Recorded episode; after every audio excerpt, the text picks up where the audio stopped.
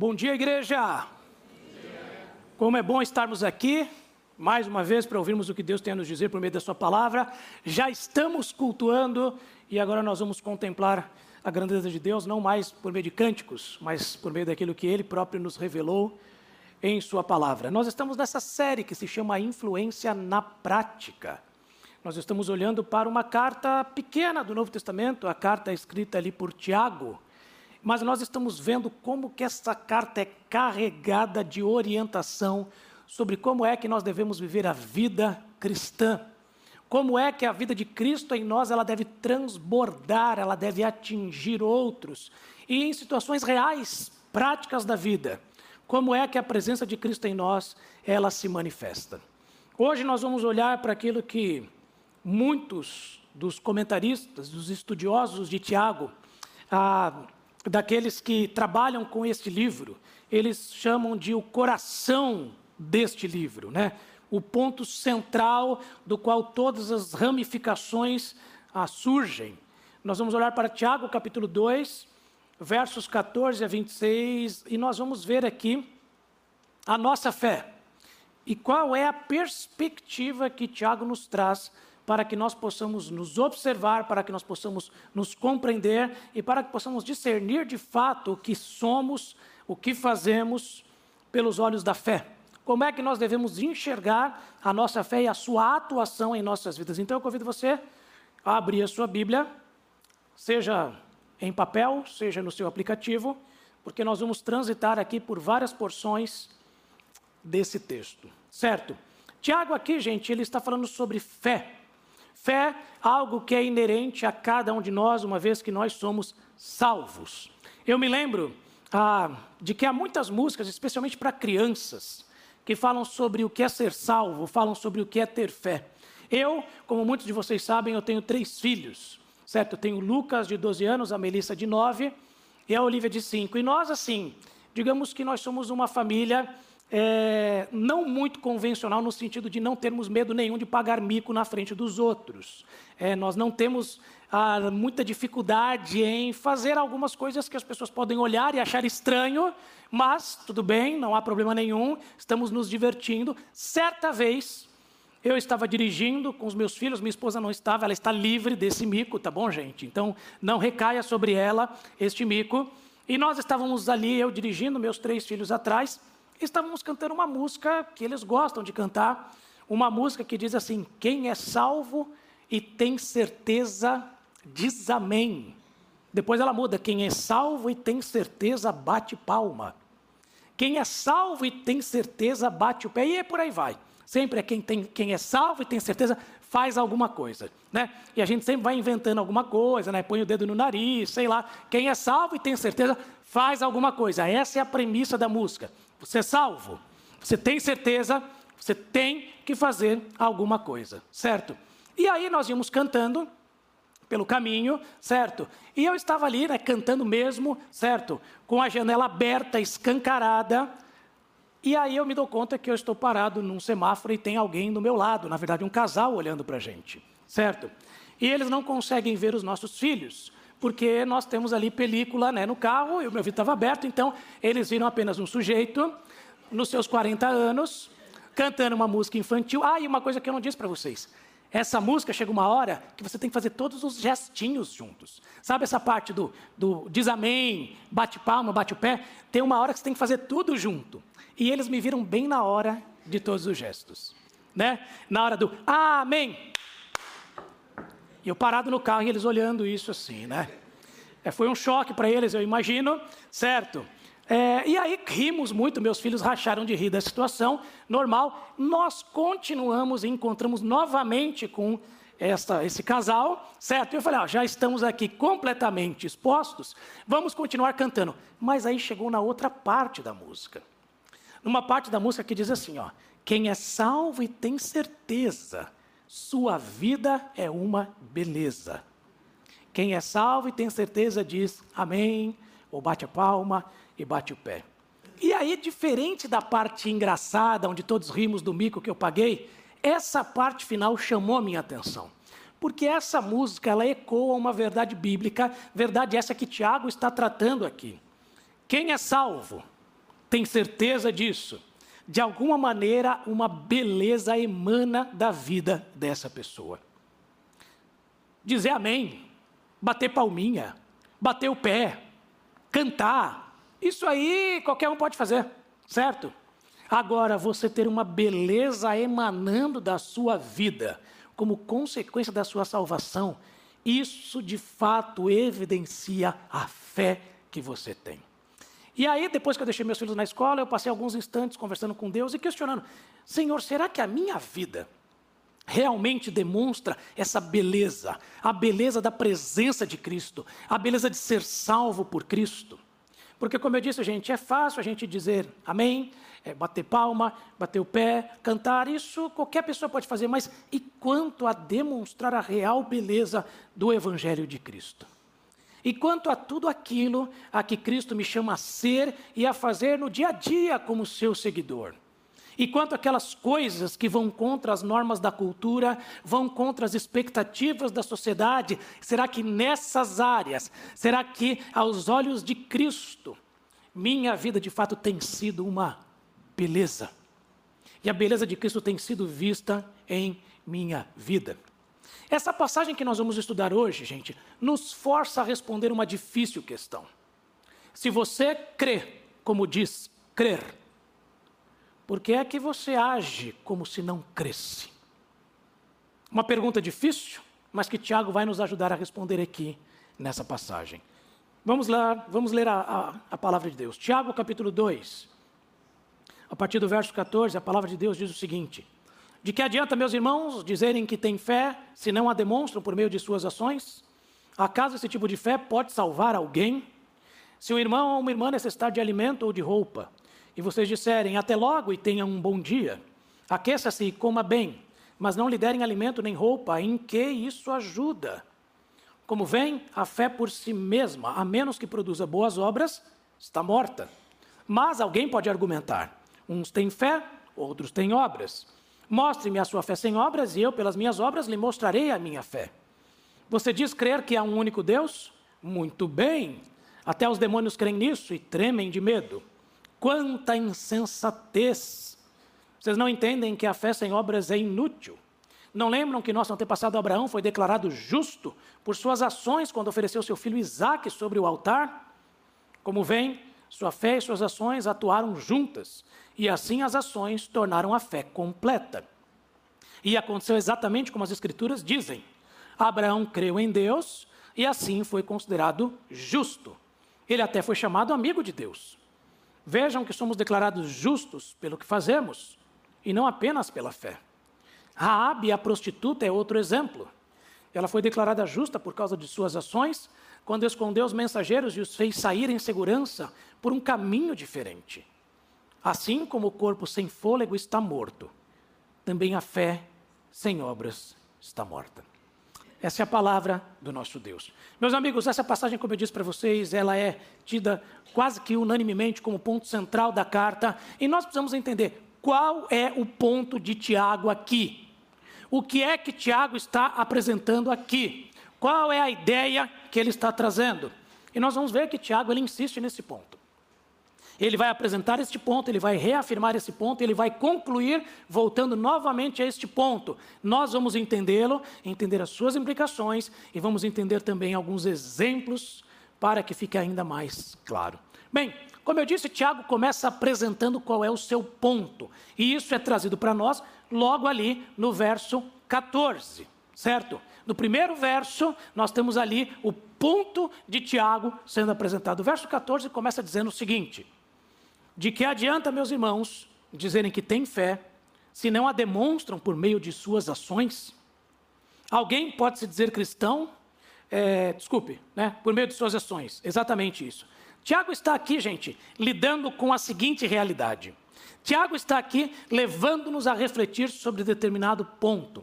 Ele diz que é muito fácil e até simples que pessoas elas se auto-apresentem como indivíduos cristãos, mas Quais são os resultados reais que provam que a confissão de alguém é autêntica? A pessoa diz que é cristã, certo, eu estou ouvindo, Mas como é que eu posso ter certeza de que aquela confissão dos seus lábios de fato é autêntica? Tiago, portanto, está trazendo a seguinte questão para nós: será que os seus atos comprovam a sua fé? Ok, você tem a sua fé, você diz que tem, você confessa, você verbaliza, mas seus atos comprovam, eles evidenciam a sua fé? Esse aqui é o ponto de Tiago. Ainda no verso 14, Tiago diz o seguinte: acaso esse tipo de fé pode salvar alguém? E aqui está uma área um pouco complicada dessa passagem, porque esse verbo salvar de prontidão, nós já achamos que Tiago está falando aqui sobre alguém ter os seus pecados perdoados. O problema é que nós, muitas vezes, não entendemos qual é o real significado do verbo salvar dentro do idioma grego em que esse texto foi escrito. O verbo salvar, ele significa literalmente libertar. E essa libertação a qual o verbo se refere pode se aplicar a três momentos diferentes da vida do cristão. Pense comigo. A ideia de salvar pode significar então aquilo que nós chamamos de justificar dos pecados, ser liberto da punição pelo pecado. Se você é um cristão, esse aspecto da libertação, esse aspecto da salvação já aconteceu no seu passado. E é uma das maneiras de se referir a ele usando o verbo salvar. Mas o verbo salvar, ele também pode ter um outro sentido de libertar. Ele pode ser sinônimo de santificar, de ser liberto do poder do pecado, ser liberto do estrago do pecado. E isso é um processo presente de transformação, e o verbo salvar também é usado por isso essa libertação contínua do poder e dos estragos do pecado. Há um terceiro sentido em que o verbo salvar traz a ideia de libertar, que é ser liberto um dia da presença do pecado neste universo e em nosso corpo. É aquilo que nós chamamos de glorificação futura. Isso também, a Bíblia usa o termo salvar para falar disso, dessa libertação por vir. Por que é que eu estou aqui tendo esse tempo com vocês? Apresentando aspectos teológicos do termo salvar. Porque, gente, Tiago aqui não está se referindo àquela libertação, àquela salvação passada, à justificação dos pecados. Ele também não está falando aqui sobre a libertação futura, a salvação que virá quando nós então estivermos numa existência glorificada. Não. Tiago está se referindo aqui a salvar com a ideia da libertação presente a santificação. O processo de ser liberto mais e mais do poder do pecado, de ter cada vez mais os estragos do pecado desfeitos, de ser tornado mais e mais como Cristo. A pergunta de Tiago é exatamente essa: essa fé, será que ela pode tornar alguém mais santo? Esta fé que a pessoa diz mas que não pratica, será que ela é capaz de levar alguém a ser mais santo como Cristo? Será que ela é capaz de levar esse indivíduo a estar cada vez mais fora do poder do pecado em sua vida? O ponto de Tiago é esse, meus amigos. Seus atos comprovam a fé que você diz ter? Essa fé que você diz ter, será que ela é capaz de te tornar mais santo? ou não há nenhum tipo de mudança e resultado em sua vida. O que Tiago começa a nos apresentar daqui em diante são algumas implicações da fé que ele deseja que nós tenhamos. Então, nos versos 15 e 16, veja o que é que Tiago nos diz. Ele mostra, em primeiro lugar, que a fé, ela não é indiferente, mas é engajada, ela se aproxima, ela acolhe. Versos 15 e 16, ele dá uma ilustração aqui, ele diz: se um irmão ou uma irmã necessitar de alimento ou de roupa, e vocês disserem, até logo e tenha um bom dia, aqueça-se e coma bem, mas não lhe derem alimento nem roupa, em que isso ajuda? Nessa ilustração aqui de Tiago, gente, ele está levando as suas ovelhas a decidirem se devem ou não ajudar essas pessoas. Ele está aqui pedindo a que eles considerem, nessa situação, vocês deveriam ajudar essas pessoas. E vejam, gente, ele não está falando aqui de forasteiros, de desconhecidos que chegam na igreja. A questão envolve irmãos. Irmãos em Cristo passando por necessidades reais, precisam de comida, precisam de roupa. É aquilo que 1 Timóteo, capítulo 6, verso 8 diz: se temos alimento e roupa, estejamos contentes. É necessidade básica. O que está acontecendo aqui, gente? Não é difícil entender. Irmãos estavam sem os itens básicos para a vida. É uma ilustração. Irmãos em necessidade real. E o que é que os demais irmãos estavam fazendo? Nada. simplesmente dizendo: olha, vá em paz, se cuida, vai dar certo. Uma versão gospel de que a força esteja com você, né? Nada de substancial. E é isso que está acontecendo aqui. E meus, meus amigos, talvez você esteja se identificando com isso. Talvez você já tenha se sentido assim. Talvez você não tenha precisado de comida e de roupas, mas você precisou de alguém. Talvez você tenha enfrentado lutas e precisava de apoio. Ou talvez você teve certa necessidade e precisava de ouvidos atentos, um ombro para chorar. Mas tudo que você recebeu foi um tapinha no ombro, palavras vazias. Ao invés de receber ajuda real, você não encontrou ninguém disposto a te ajudar. É disso que Tiago está falando. Ele está dizendo: olha, a fé bíblica, a fé pela qual Cristo morreu, ela não é uma fé indiferente.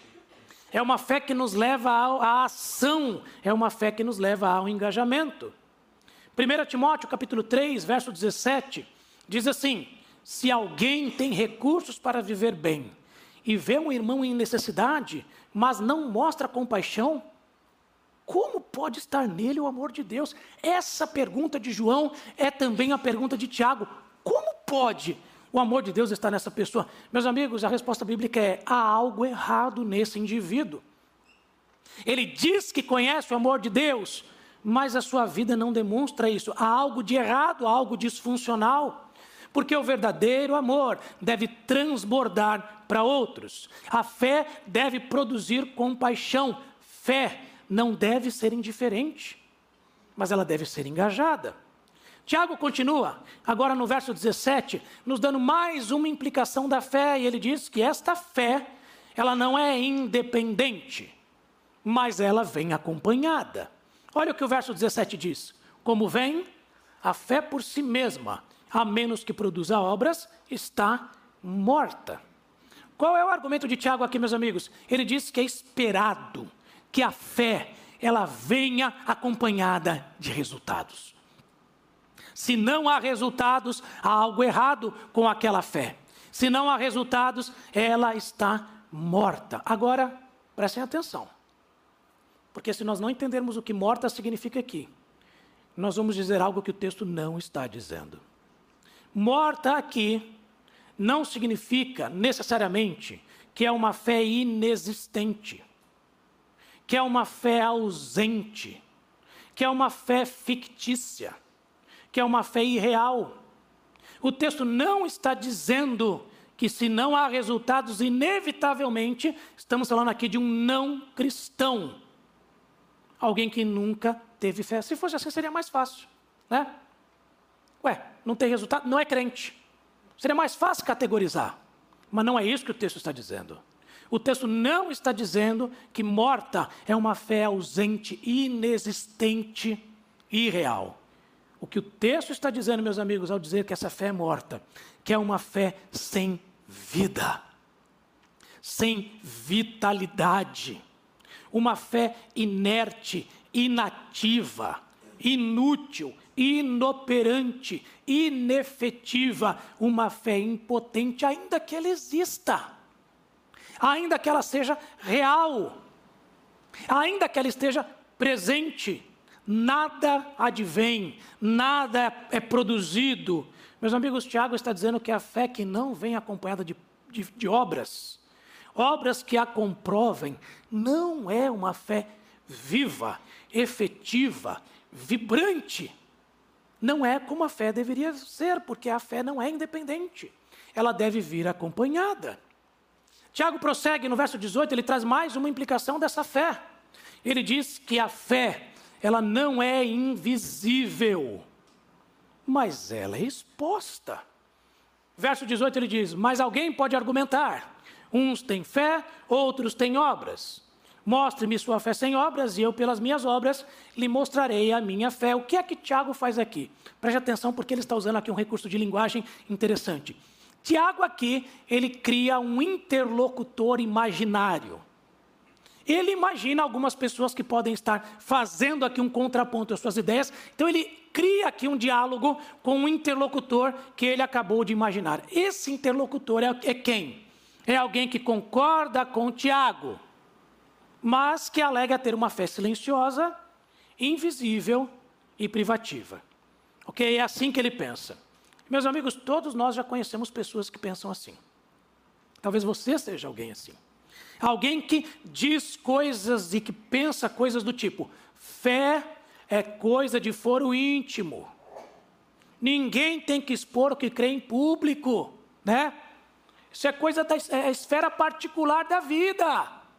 Não tem que ficar lidando com isso diante de outros.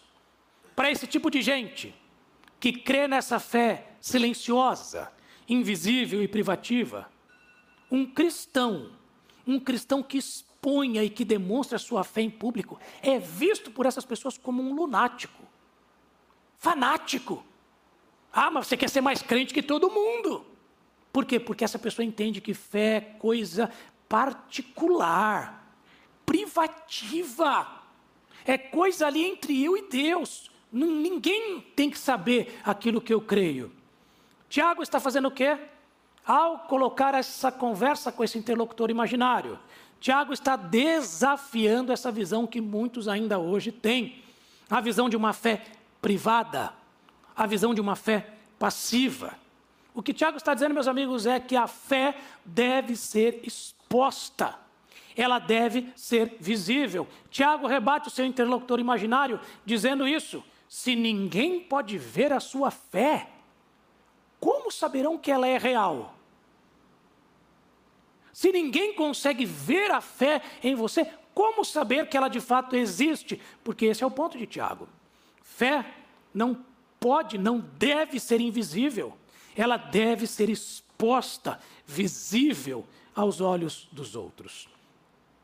Tiago, então, conclui aqui as suas ah, implicações dessa fé, dizendo no verso 19 que fé não é só intelectual, mas fé integral. Ela não é apenas uma dimensão do ser com o qual você concorda com a verdade, mas ela é uma rendição de todo o ser que se alinha com essa verdade. Olha o que o verso 19 diz. Você diz crer que há um único Deus? Muito bem. Até os demônios creem nisso e tremem de medo, ok? Daqui a pouco nós vamos ver a continuação ali do texto. Tiago, aqui o que ele faz, meus amigos? Ele cria outro interlocutor imaginário. É outro personagem, é outro sujeito. É o intelectual religioso. Nós também conhecemos esse tipo de gente, certo? é aquela pessoa que conhece os fatos da Bíblia, que sabe recitar a verdade, mas que em sua vida não tem uma conduta, uma trajetória que condiz com a verdade que ele sabe tão bem recitar. É um indivíduo que crê que há um único Deus. E olha que interessante, se você lembrar da nossa primeira pregação nessa série, nós falamos que Tiago está escrevendo para um público de judeus convertidos, espalhados por todo o império, e que o próprio Tiago é um judeu. E ele está usando aqui uma expressão típica que um judeu iria entender: crer que há um único Deus. Porque essa expressão, gente, ela vem direto da mais antiga declaração de fé dos judeus chamado de o Shema de Israel. Lá em Deuteronômio 6 é dito: Ouça, ó Israel, o Senhor, nosso Deus, é o único Senhor. Quem é esse personagem aqui que Tiago está criando? É alguém que conhece a declaração de fé perfeitamente. É alguém que tem uma teologia sólida. é alguém que concorda intelectualmente com a verdade, mas é alguém que a verdade não penetrou no seu coração, não mudou suas convicções, não alterou seus afetos, não reordenou suas prioridades, não lhe concedeu novas vontades. Ele não é marcado por novas ações. E o que Tiago diz aqui, meus amigos, é que esse tipo de fé meramente intelectual é fé típica de demônios. Porque em toda a Bíblia você não vai encontrar, além da pessoa de Deus, claro, alguém com uma teologia mais precisa do que os demônios. Ah, eles conhecem a verdade melhor do que eu e você, somados. Eles sabem muito bem o que é verdade. Algumas das declarações sobre quem é Cristo, mais maravilhosas e precisas, vieram da boca dos demônios a quem ele expulsou. Porque, meus amigos, eles têm uma, uma fé teologicamente impecável. Eles não têm dúvida sobre quem é Deus. Eles têm acesso à sala do trono de Deus. Eles estiveram ali por tempos e tempos. Teologicamente, eles não têm dúvida alguma, nós temos, eles não. Eles têm uma fé teologicamente impecável, mas as suas obras são detestáveis. Suas obras são reprováveis. A fé bíblica, meus amigos, ela não pode ser assemelhada a isso. A fé bíblica, ela é mais do que um mero consentimento intelectual. É uma transformação integral do indivíduo. Ele conhece a verdade, a verdade o permeia, altera todas as áreas da sua vida. Ele se torna um novo indivíduo, uma nova criação, uma nova história. Essa é a fé que Tiago está dizendo aqui. A fé, ela não deve ser meramente um consentimento intelectual com a verdade. Ela inclui isso, mas isso deve levar a uma transformação integral do ser. Essa é a fé que Cristo nos propõe. Bem, Tiago, então, ele apresentou o seu ponto para nós. E ele trouxe inúmeras explicações, implicações do que é que ele quer dizer com esta fé. Mas, como se ele não estivesse satisfeito, o que ele faz? Ele então reafirma o seu ponto mais uma vez, para que não restem dúvidas do que é que ele está dizendo aqui para nós. Veja ali no verso 20, que nós vimos anteriormente, mas agora nós vamos focar apenas nele. No verso 20 ele diz: Quanta insensatez, quanta loucura, que absurdo! Vocês não entendem que a fé sem obras ela é inútil. Agora vamos entender aqui, porque anteriormente ele havia dito que a fé é morta. E agora ele usa aqui algo que ele considera um sinônimo. Ele diz que essa fé sem obras, ela além de morta, ela também é inútil. Agora entenda o que é que Tiago está dizendo aqui, meus amigos. Tiago não diz que alguém sem obras na sua vida está morto. Ele não está afirmando isso. Essa pessoa pode estar morta espiritualmente, como também pode não estar. Embora não seja esperado, mas ela pode não estar. Tiago não está dizendo que alguém sem obras em sua vida está morto. Olha o que o texto diz. Tiago diz que alguém sem obras tem uma fé morta. Não é isso que o texto fala? Ele não diz que o indivíduo é morto. Ele diz que a sua fé é morta, ou inútil, como está ali no verso, sem vida. Meus amigos, Tiago está, está aqui descrevendo alguém que pode sim estar morto espiritualmente, mas aí nada mais natural, gente. Uma pessoa que está morta, como é que vai produzir vida? Faz todo sentido. Mas Tiago está falando aqui sobre uma outra possibilidade. Tiago está falando também sobre alguém que pode não estar morto espiritualmente, ser alguém salvo no sentido de livre da punição do pecado, mas cuja vida, cuja fé não produz vida. E é aí que Tiago nos alerta. Ele diz: nesse caso, há algo profundamente errado na sua vida. No fato de você dizer que está em Cristo, mas agir sem produzir vida. E meus amigos, Tiago está escrevendo aqui para crentes. O seu alvo, o seu público são as suas ovelhas. Ele não está falando sobre não crente, embora daqui a pouco eu vá falar com não crentes, seja você aqui presente ou assistindo a nossa transmissão. Mas Tiago está falando aqui com salvos. E o que ele nos mostra, meus amigos, é que muitas vezes, quando um indivíduo salvo, ele tem dúvidas sobre a sua própria salvação. Isso ocorre, isso advém do fato de que na sua vida não existe vida transbordando. Não há sinais, não há evidências, não há nada que comprove o fato de que ele crê. Ele diz crer, mas toda a sua vida ela atesta o contrário. E meus amigos, inúmeros crentes têm dúvidas sobre a sua salvação. Inúmeros salvos, em conversas particulares, nós pastores temos esse privilégio. Eles expressam dúvidas incerteza sobre a sua salvação. E Tiago aqui está nos dizendo qual é a razão disso. Dúvidas sobre a salvação ocorrem quando vida não é produzida na sua história. Você crê em Cristo, o autor da vida faz parte da sua existência, mas isso não é reproduzido por meio da sua vida. Vamos pensar aqui de maneira prática. Suponha que um membro do seu pequeno grupo, espero que você participe de um dos nossos pequenos grupos, ok? Suponha que um membro do seu pequeno grupo perdeu um emprego. E a situação é tal que ele não consegue comprar nem os uniformes da escola dos filhos. Já você, você está numa outra situação.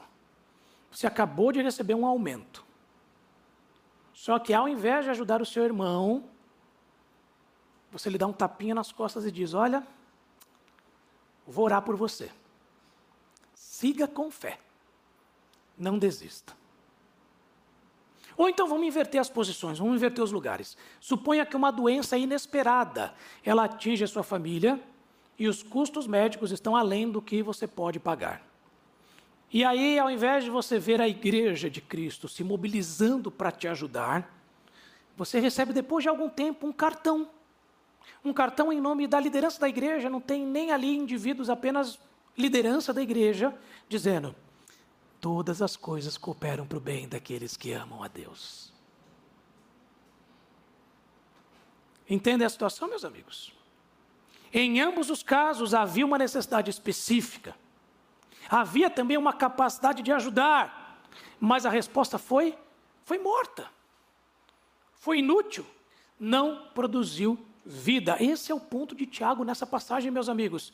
Isso não é o que a fé deve ser. A fé deve fazer com que, por meio de mim, vida transborde, a vida de Cristo seja visível por meio da minha. Tiago então reafirma o ponto. E ele agora trará para nós dois exemplos dessa fé, para que nós possamos entendê-la em todas as suas implicações. Versos 21 a 25, nós não vamos projetar, mas eu vou ler aqui para vocês. Não lembram que o nosso antepassado Abraão foi declarado justo por suas ações, quando ofereceu seu filho Isaque sobre o altar? Como vem, sua fé e suas ações atuaram juntas, e assim as ações tornaram a fé completa. E aconteceu exatamente como as Escrituras dizem. Abraão creu em Deus e assim foi considerado justo. Ele até foi chamado amigo de Deus. Vejam que somos declarados justos pelo que fazemos e não apenas pela fé. Raabe, a prostituta, é outro exemplo. Ela foi declarada justa por causa das suas ações, quando escondeu os mensageiros e os fez sair em segurança por um caminho diferente. O que é que Tiago faz aqui? Ele nos traz agora exemplos desta fé viva que ele deseja ver em nós. Ele menciona aqui Abraão e ele menciona Raabe, exemplos de fé. E meus amigos, ele não escolhe Abraão e Raabe à toa. Abraão e Raabe, ambos são exemplos de fé que se encontram em extremos opostos. Pensem comigo. Quem é Abraão, meus amigos? Abraão é o patriarca dos judeus. Um homem de poder, de prestígio, renome, de posses. É alguém que foi alvo das promessas de Deus acerca do Messias. Pensa num privilégio imenso. Já Raabe nós sabemos pouco sobre ela, mas o que sabemos não é tão animador. Ela era conhecida como a prostituta de Jericó. uma cidade inimiga, não fazia parte do povo de Deus. Também era uma mulher de péssima reputação, afinal de contas, era uma prostituta. E também por conta disso, ela era transgressora da lei de Deus. Pensem, do lado um patriarca, do outro a prostituta. De um lado prestígio, do outro lado péssima reputação. De um lado promessas de Deus, do outro lado transgressão. E talvez o mais interessante é que Abraão, ele já cria em Deus, ele já tinha fé há muito tempo. Raabe era uma recém-convertida. Havia acabado de crer. E sabe por que que Tiago utiliza ambos? Porque ele quer ensinar algo a mim e a você. Tiago utiliza aqui Raabe e Abraão para mostrar que todos nós estamos em algum lugar entre Abraão e Raabe. Todos nós estamos em algum local entre esses extremos. Ou seja, o recado de Tiago se aplica a qualquer um de nós. Todos nós estamos envolvidos aqui. E Tiago está dizendo, meus amigos, que as ações de Abraão e de Raabe foram resultados de sua fé. Ele ecoa aquilo que o autor de Hebreus diz lá em Hebreus 11, 17, falando de Abraão, ele diz: pela fé, Abraão, ao ser posto à prova, ofereceu Isaac como sacrifício. Abraão, que havia recebido as promessas, estava disposto a sacrificar o seu único filho. Foi por conta da fé que ele agiu de maneira viva, de maneira intensa. A mesma coisa Raabe. Hebreus 11, 31 diz: pela fé, a prostituta Raabe não foi morta com os habitantes de sua cidade, que se recusaram a obedecer, pois ela, pois ela acolheu em paz os espiões. Meus amigos, Raabe não foi morta.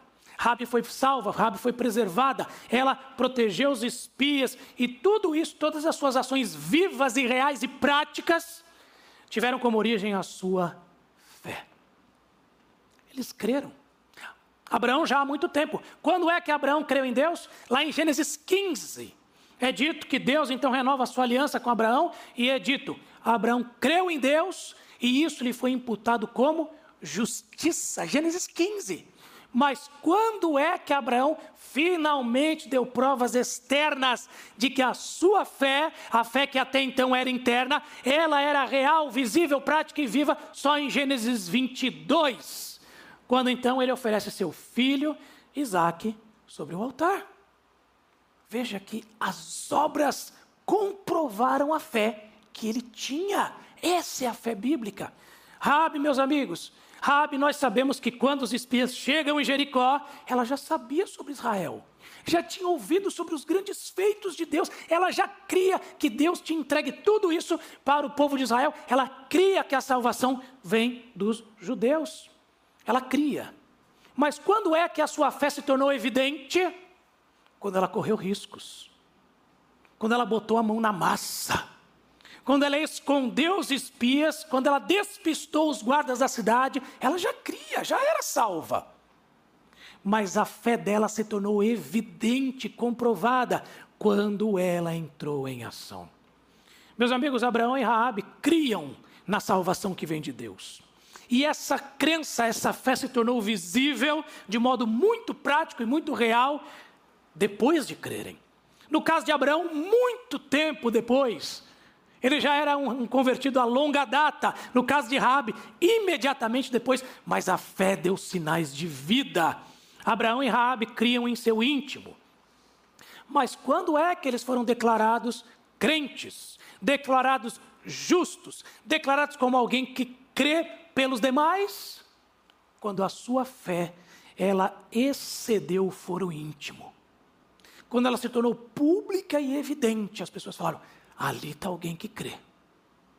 Ali está alguém que de fato, vida espiritual existe, porque transborda numa fé ativa. E com isso, Tiago então conclui o seu ponto com o verso 26, o último verso do nosso texto. Ele diz: Assim como o corpo sem fôlego está morto, também a fé sem obras está morta. Meus amigos, quando alguém qualquer um, alega ter fé, mas não há nada na sua vida que demonstre que esta fé está lá e é real. há algo muito errado no conceito de fé dessa pessoa. E aí nós temos duas possibilidades a lidar. Pode ser que esse indivíduo, de fato, ele seja um cristão. Talvez seja o seu caso. Mas se esse é o seu caso, você é um cristão cuja vida não demonstra em nada a vida de Cristo em você. Que a sua fé, ela não transborda em vida, em ações práticas. Você pode sim ser um cristão, mas você vive hoje uma vida de desperdício daquilo que Cristo fez por você. Não é essa a vida pela qual ele morreu. A sua fé é uma fé real, mas ela não está se tornando completa. Ela não quer apenas tirar você do inferno, ela quer te santificar. Ela quer tornar você mais como Cristo. Ela quer mudar na sua vida as áreas nas quais você não se assemelha com o Cristo vivo. Ela quer que a sua vida tenha a vida transbordando. Você pode ser um cristão, mas você está desperdiçando a grandeza do que é ter a vida de Cristo em você. Qual é a solução, se esse é o seu caso? Arrependa-se. Retorne para o caminho da obediência. Deseje transbordar vida. E viva esta vida plena e abundante que Cristo morreu para que você tenha. Não desperdice o sangue que ele derramou por você. Mas há uma segunda possibilidade de que essa pessoa, então, que diz ter fé, mas a sua vida não demonstra isso, ela seja alguém que não é cristão. Seja um não convertido. E aí, deixe-me falar algo. Caso haja alguém que não é salvo por Cristo em nosso meio, ou assistindo depois essa pregação. No seu caso, se você é um não cristão e a sua vida não demonstra a, a presença da fé viva de Cristo em você, na verdade, no seu caso, esse é um fato inevitável. Não há outra maneira. Não há como ser diferente. Mas para você também há solução. E a solução é não tente encontrar vida tornando-se alguém melhor aqui. Reconheça que sem Cristo você não pode viver. E que apenas quando a sua vida estiver enraizada em Cristo, é que então você poderá dar frutos, frutos que agradem a Deus e sejam visíveis, evidentes, inquestionáveis aos olhos dos outros. Até então, você não ter uma vida que transborda a vida a outros, isso é um fato inevitável. Mas você tem Cristo dizendo a você: venha a mim, e do seu interior fluirão rios de água viva. Venha a mim e você terá vida plena e abundante. A solução para você, renda-se a Cristo. Deixe de tentar encontrar vida simplesmente buscando tornar-se alguém melhor.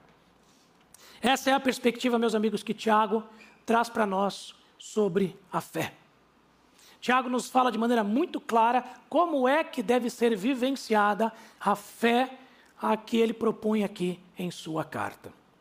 E eu queria terminar fazendo alguns desafios pessoais a você. Uma vez que Tiago nos apresenta aqui qual é a perspectiva bíblica, a perspectiva correta de como é que nós devemos enxergar a fé nas nossas vidas e como ela deve se tornar visível. Alguns questionamentos são importantes para nós, à medida em que nós nos aproximamos do fim da nossa reflexão. Em primeiro lugar, será que as pessoas ao seu redor conseguem afirmar que você é realmente salvo por Cristo. Pense naqueles com quem você mais convive.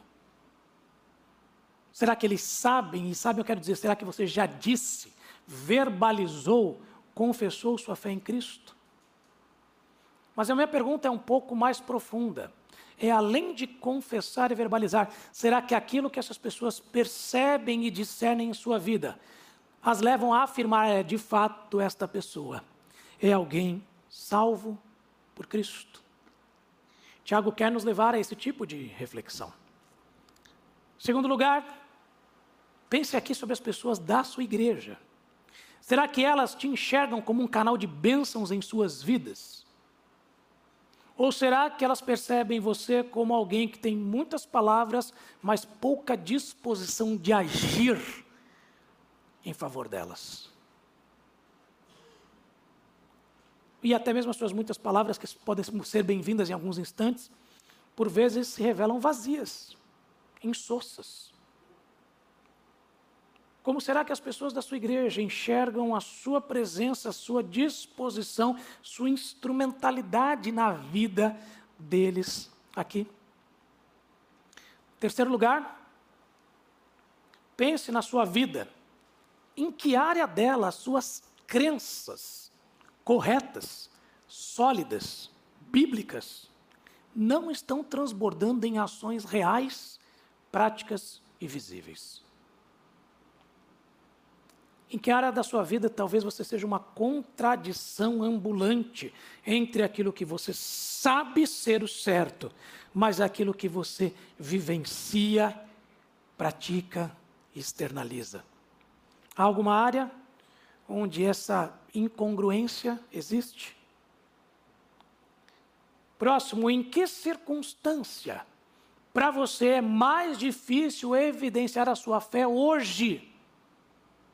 Em qual contexto é difícil torná-la viva, prática, ativa, atuante? É mais fácil calar-se, é mais fácil esconder-se. Lembre que os exemplos que ele usa aqui são exemplos que a fé viva deles foi demonstrada em situações trágicas, dificílimas.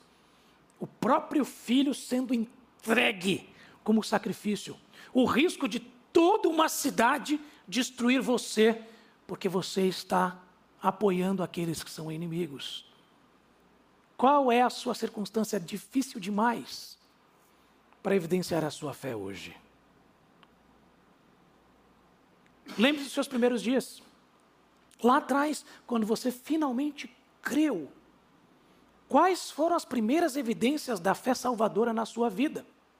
Lá atrás, Quais foram as primeiras mudanças, as primeiras ações que comprovaram que de fato você havia nascido de novo? E essa última pergunta é importante por quê? Porque se houve frutos lá, significa que ainda pode haver frutos hoje. Significa que você de fato é nascido de novo. Que aquelas transformações que inicialmente se apresentaram, elas ainda devem ter vazão em sua vida. Talvez você precise realinhar as suas prioridades. Meus amigos, que nós sejamos indivíduos que não apenas se contentam em ser salvos, que nós sejamos indivíduos que não apenas se contentam em dizer que são salvos, mas que o nosso objetivo seja nós parecermos, demonstrarmos, comprovarmos que de fato somos salvos. Que eu e você possamos demonstrar a beleza da fé em Cristo que temos à medida em que nós transbordamos a vida de Cristo em nós. Que a sua vida seja uma beleza. Você é salvo, tem certeza. Que a sua vida seja essa beleza que outros olham e enxergam a presença transformadora de Cristo, transbordando vida por meio de você. Vamos orar? Senhor Jesus, nós somos profundamente gratos a Ti porque o Senhor não apenas nos tira do inferno, não apenas anula a punição devida pelos nossos pecados, mas o Senhor também opera em nós uma transformação diária constante, nos tornando mais e mais como o Senhor é. É para isso que o Senhor morreu. É para isso que o Senhor nos levou a crer. E Senhor, nos perdoe porque tantas vezes nós nos contentamos com uma fé verdadeira, sim, salvadora, mas inicial, incompleta. Nós nos recusamos a transbordar esta vida plena, abundante, que o Senhor já nos dá. O Senhor faz de nós indivíduos que demonstrem a beleza do que é ser salvo a este mundo. Que nós creiamos sim, que nós confessemos sim, mas que, sobretudo, nós possamos viver isso de maneira integral, para que a nossa fé seja visível e inquestionável aos olhos deste mundo. Firma-nos neste caminho, e aqueles que estão nos ouvindo e que ainda não reconheceram Cristo como seu Salvador. Que esse desafio dessa pregação seja o teu instrumento para levá-los a finalmente desistirem da vida com as suas próprias forças e se renderem à vida que apenas Cristo é capaz de dá-las por meio da fé. Oramos gratos e desejosos do teu querer em nossas vidas. Amém.